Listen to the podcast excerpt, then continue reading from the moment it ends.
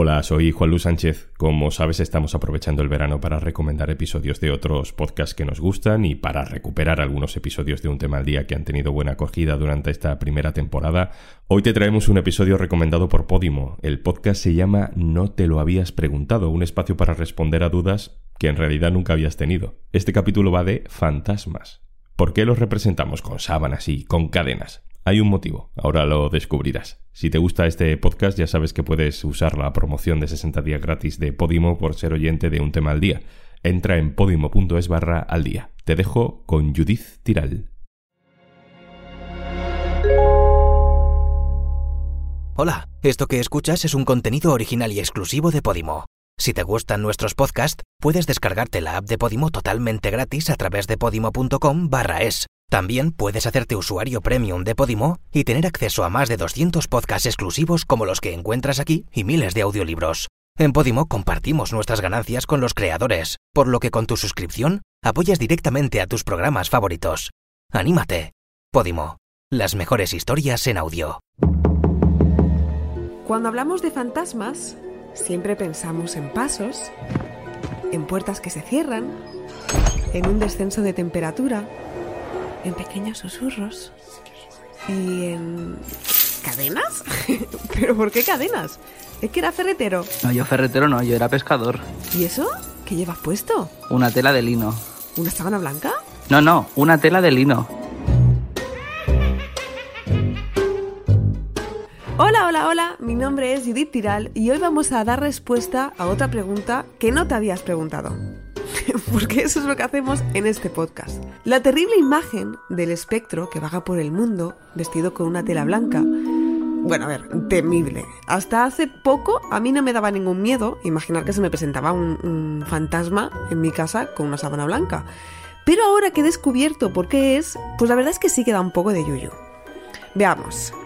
Me encanta este tema, os lo juro. Es que hoy yo me muero de ganas de ser fantasma y que alguien diga, o sea, haciendo la ouija, alguien me pregunte, ¿quieres hablar con nosotros? Y yo decir, no, gracias. estoy, estoy bien, estoy tranquila. Dejadme en paz.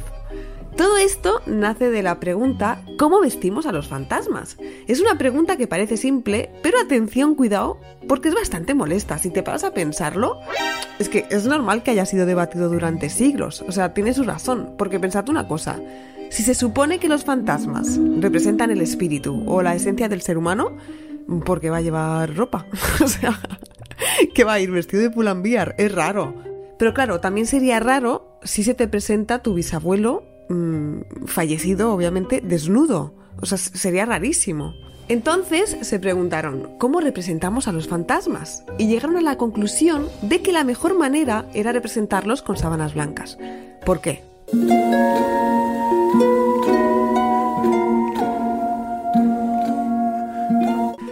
Esa imagen tan popularizada y tan querida por los dibujantes surgió a partir del siglo XIII. Se generalizó la idea de que los fantasmas son reproducciones exactas del cuerpo el día del entierro, hasta el punto de conservar el vestuario de ese momento. Es decir, hasta aproximadamente el siglo XVII, la mayoría de las personas en Gran Bretaña y en Europa, cuando morían, no, se les enterraba en un ataúd, se les enrollaba en una sábana de lino.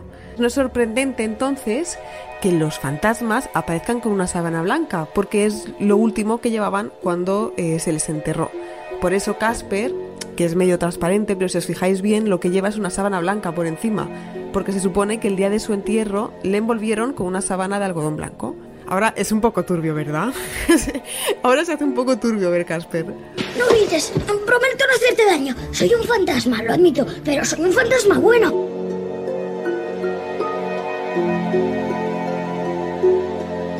De todas formas, eh, algo que me llama a mí la atención es que los fantasmas, esto no tiene que ver con el podcast, ¿eh? soy yo divagando como siempre, pero algo que me llama la atención, si os fijáis, es que los fantasmas siempre son antiguos. O sea, nunca hay, nunca hay un fantasma nuevo. O sea, por ejemplo, si te dicen que un sitio está encantado, está encantado por un fantasma viejísimo. O sea, nunca aparece uno y dice, hola, yo soy Francisco y morí aquí el jueves. O sea, tienen que tener mínimo 100 años, es raro. ¿Por qué asociamos tan a menudo a los fantasmas con cadenas, no? Porque ahora que ya sabemos por qué los vemos con sábanas blancas, Ahora queremos saber por qué en muchos cómics, en muchos dibujos, se les ve siempre con una cosa así como atada, ¿no? Que también es raro porque si estás flotando, ¿sabes? O sea, ¿de dónde salen las cadenas? Quería saber por qué y me he puesto a investigar.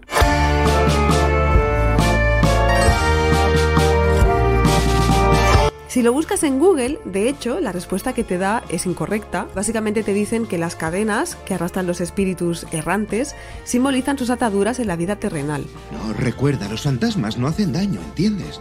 No son más que espíritus que han dejado asuntos pendientes, ¿sabes? Eso es incorrecto.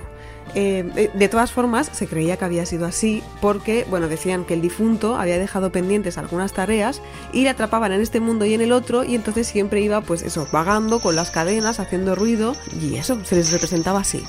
Pues bien, os voy a decir por qué es falso, porque me ha costado un poquito encontrar la respuesta en este caso. Y además cuando la he encontrado me ha resultado súper curioso y jamás pensé que venía de ahí. Si acudimos al cuento de Oscar Wilde, un, cuento que tiene, ¿vale? Que se llama El fantasma de eh, Canterville, este cuento lo publicó en 1887. Entonces, cuando tú lo estás leyendo, te das cuenta de que el, el, estereotipo del fantasma que va con cadenas y va con la sábana blanca ya existía, era un estereotipo establecido, porque dice lo siguiente. Algún tiempo después, el señor Otis fue despertado por un ruido curioso en el pasillo. Sonaba como el sonido del metal y parecía acercarse a cada momento. Se levantó de inmediato, encendió una cerilla y miró la hora. Era exactamente la una en punto. Estaba bastante tranquilo y se tomó el pulso, que no era en absoluto febril. El extraño ruido aún continuaba, y con él escuchó claramente el sonido de pasos. Se puso las zapatillas y abrió la puerta. Justo frente a él vio, a la luz pálida de la luna, un anciano de aspecto terrible. Sus ojos eran como carbones encendidos. El largo cabello gris caía sobre sus hombros en rizos enmarañados. Sus ropas, que eran de corte antiguo, estaban sucias y andrajosas, y de las muñecas y los tobillos colgaban gruesas esposas y grecas oxidadas. Mi querido señor, dijo el señor Otis, déjeme que insista en que tiene usted que engrasar esas cadenas. o sea, literal se encuentra con el fantasma y le dice eso. No os esperabais que terminara así, ¿verdad? Bueno, el hecho de que Oscar Wilde se esté riendo en este cuento de que los fantasmas lleven cadenas, eh, de que van con una sábana blanca o incluso eh, que se presenten con, con su cabeza en la mano, da a entender que si Wilde se burla de esto es porque son estereotipos muy antiguos. A ver, ahora no, fantasma, que estoy grabando el podcast. Entonces, vayamos más atrás. Pongamos nuestra atención en el folclore y las leyendas locales y busquemos fuentes más antiguas.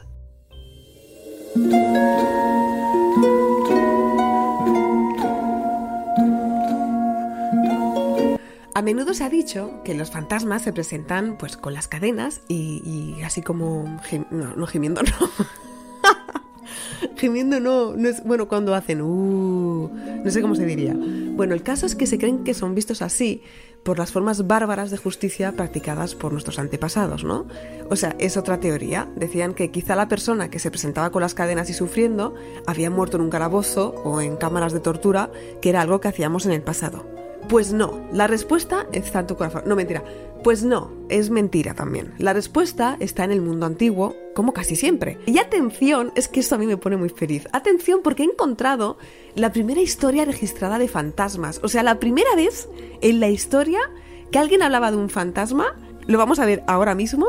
Y bueno, resulta que fue eso. Fue en, la antigua Roma. Es eh, el Joven, que Plinio el Joven, no sé si lo conocéis. Bueno, yo tampoco tengo el placer, pero quiero decir si conocéis eh, su figura. Plinio el Joven era, eh, bueno, era filósofo.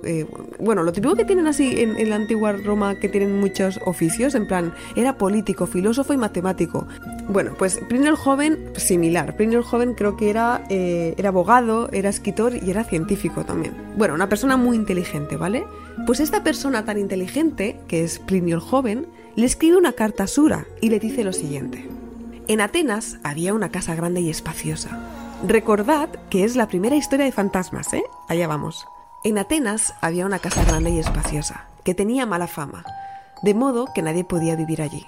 En la oscuridad de la noche se oía con frecuencia un ruido, parecido al choque de los hierros, que, si se escuchaba con más atención, sonaba como el traqueteo de cadenas, lejano al principio, pero acercándose poco a poco. Inmediatamente después apareció un espectro en la forma de un anciano, de aspecto extremadamente escuálido, de barba larga y cabello despeinado, haciendo sonar las cadenas de sus pies y manos. Mientras tanto, los angustiados ocupantes pasaban sus noches de vigilia bajo los terrores más espantosos imaginables. Entonces, como la casa era inhabitable y a todo el mundo le daba mucho miedo, un filósofo llamado Atenodoro alquila el lugar eh, por un precio, vamos, súper rebajado. Como nadie quería estar ahí, pues vamos, hacían unos precios de, escándalo. de escándalo. El caso es que Atenodoro, que no le daban miedo las historias de fantasmas, se sentía muy intrigado, también supongo que seducido por el precio rebajado, y dijo, mira, yo voy allí, voy a pasar la noche y a ver qué me encuentro. Así que se instala el hombre y se mantiene alerta. Durante toda la noche dicen, yo no voy a dormir, yo tengo que desvelar a ver qué está pasando aquí. Efectivamente, pronto se escucha el ruido de cadenas y aparece el fantasma. Atenodoro dice, de aquí no me mueven, y aparece el fantasma, eh, exactamente como lo habían eh, descrito anteriormente, está eh, pues escuálido y cargado con, con cadenas, ¿no? Atenodoro, en lugar de salir por patas, como haríamos todos, dice, mira, no, yo voy a seguir al fantasma que creo que quiere decirme algo. Eso es otra cosa, los fantasmas nunca aparecen para decirte cualquier banalidad, siempre es algo muy importante. ¿Os imagináis el fantasma diciendo, deja de seguirme, por favor, solo quería vagar por la casa? No, entonces empieza a seguir al fantasma y lo lleva a cierto lugar en los terrenos de la casa, a las afueras, así como un jardincito, y desaparece. Al día siguiente, Atenodoro hace llamar a unos cuantos y dice, hay que desenterrar este lugar. El fantasma me quiso decir algo y yo estoy seguro de que hay que desenterrar este lugar porque vamos a encontrar algo en el jardín. Efectivamente, como creo que todos lo habréis adivinado, en, el jardín estaba enterrado el, hombre este que aparecía y, nada, vieron que estaba enterrado de mala manera con grilletes, o sea, que igual pues lo habían asesinado, lo habían dejado, lo que sea, y como no estaba recibiendo paz, eh, le hicieron un entierro decente y este espíritu eh, no apareció más y cesó la inquietud.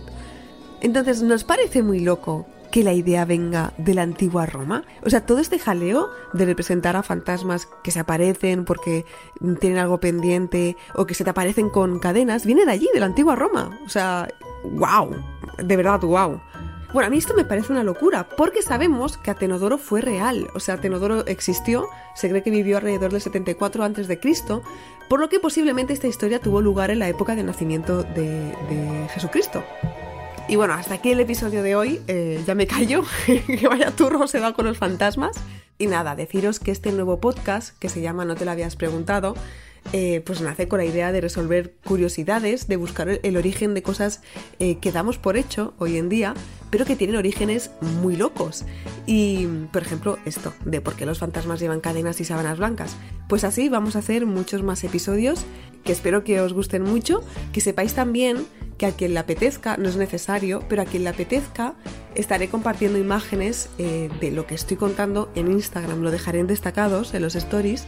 Pero por ejemplo en este caso pues estoy compartiendo pues imágenes de las primeras representaciones de fantasmas, textos, la foto de Plinio joven, el emprendedor y todo eso. Y nada, pues eso, el Instagram es arroba Tiral. No te olvides, si te ha gustado, de dar al botón de seguir en el podcast aquí en Podimo para que te avise cuando hay uno nuevo.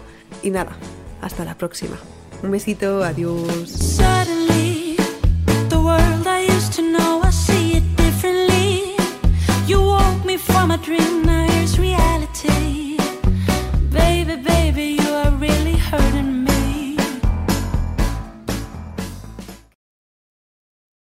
Has escuchado uno de los podcasts exclusivos de Podimo. Esperamos que lo hayas disfrutado. Te invitamos a visitar podimo.com para descubrir miles de historias en formato podcast y audiolibro.